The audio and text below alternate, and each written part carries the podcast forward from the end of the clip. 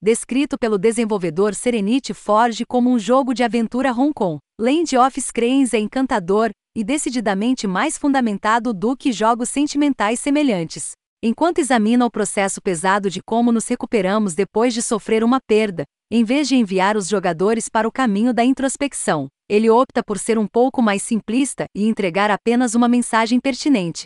Há um mundo inteiro fora do seu telefone tela, e você pode estar perdendo. No entanto, ao adotar essa abordagem e se concentrar tão inteiramente nessa mensagem, Land of Screens acaba sendo um pouco redutivo e pregador demais para entregá-la da maneira mais sutil e poderosa possível. Land of Screens começa quando a vida que Roland conhece chega ao fim. Depois de cinco longos anos juntos, seu parceiro acaba de terminar o relacionamento. Antes mesmo de ter tempo para processar seus sentimentos e o que isso significa para sua vida, Roland se vê andando pelo quarto pensando em como os outros processarão as notícias e assim, começa a procurar a maneira certa de compartilhar as notícias nas mídias sociais. Enquanto ela debate a escolha de palavras tenta encontrar o meio termo entre desapegada e devastada, ela percebe que foi marcada no anúncio de separação de seu ex o que naturalmente leva a uma onda de comentários e sentimentos ruins que ela prefere ignorar. Muito disso decorre da falta de nuances do jogo.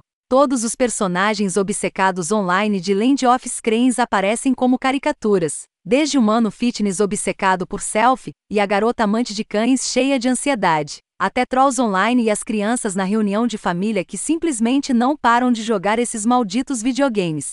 Além disso, todas as coisas interessantes que poderiam ter sido ditas sobre como a tecnologia é uma ferramenta que pode promover conexões da vida real não foram ditas. Isso é especialmente interessante considerando que Roland faz novos amigos em sua jornada com os quais ela pretende manter contato por telefone ou mídia social. Se envolve com pessoas que usam a internet para interagir com outras, encontram eventos para participar e fala com pessoas que sofrem de problemas sociais ansiedade.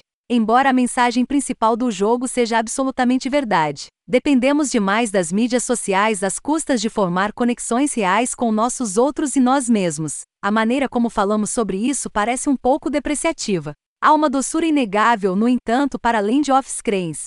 Uma grande parte disso vem do estilo de arte vetorial suave e adorável do jogo, que adiciona uma juventude e charme que você não pode deixar de admirar. A mensagem, embora não habilmente executada, também é incrivelmente séria, e a jornada de Roland para reacender seus relacionamentos também leva a alguns momentos de ternura que podem nos fazer reconsiderar nossa própria abordagem em nossos relacionamentos, bem como de onde extraímos nosso senso de autoestima.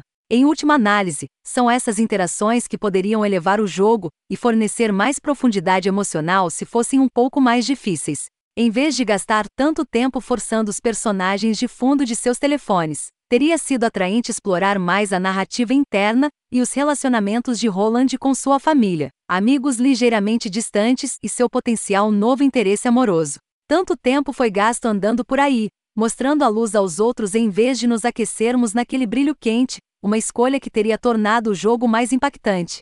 Land of Screens, em última análise, parece uma comédia romântica da Netflix previsível e cativante, embora pense mais no amor do que em alguém ótimo.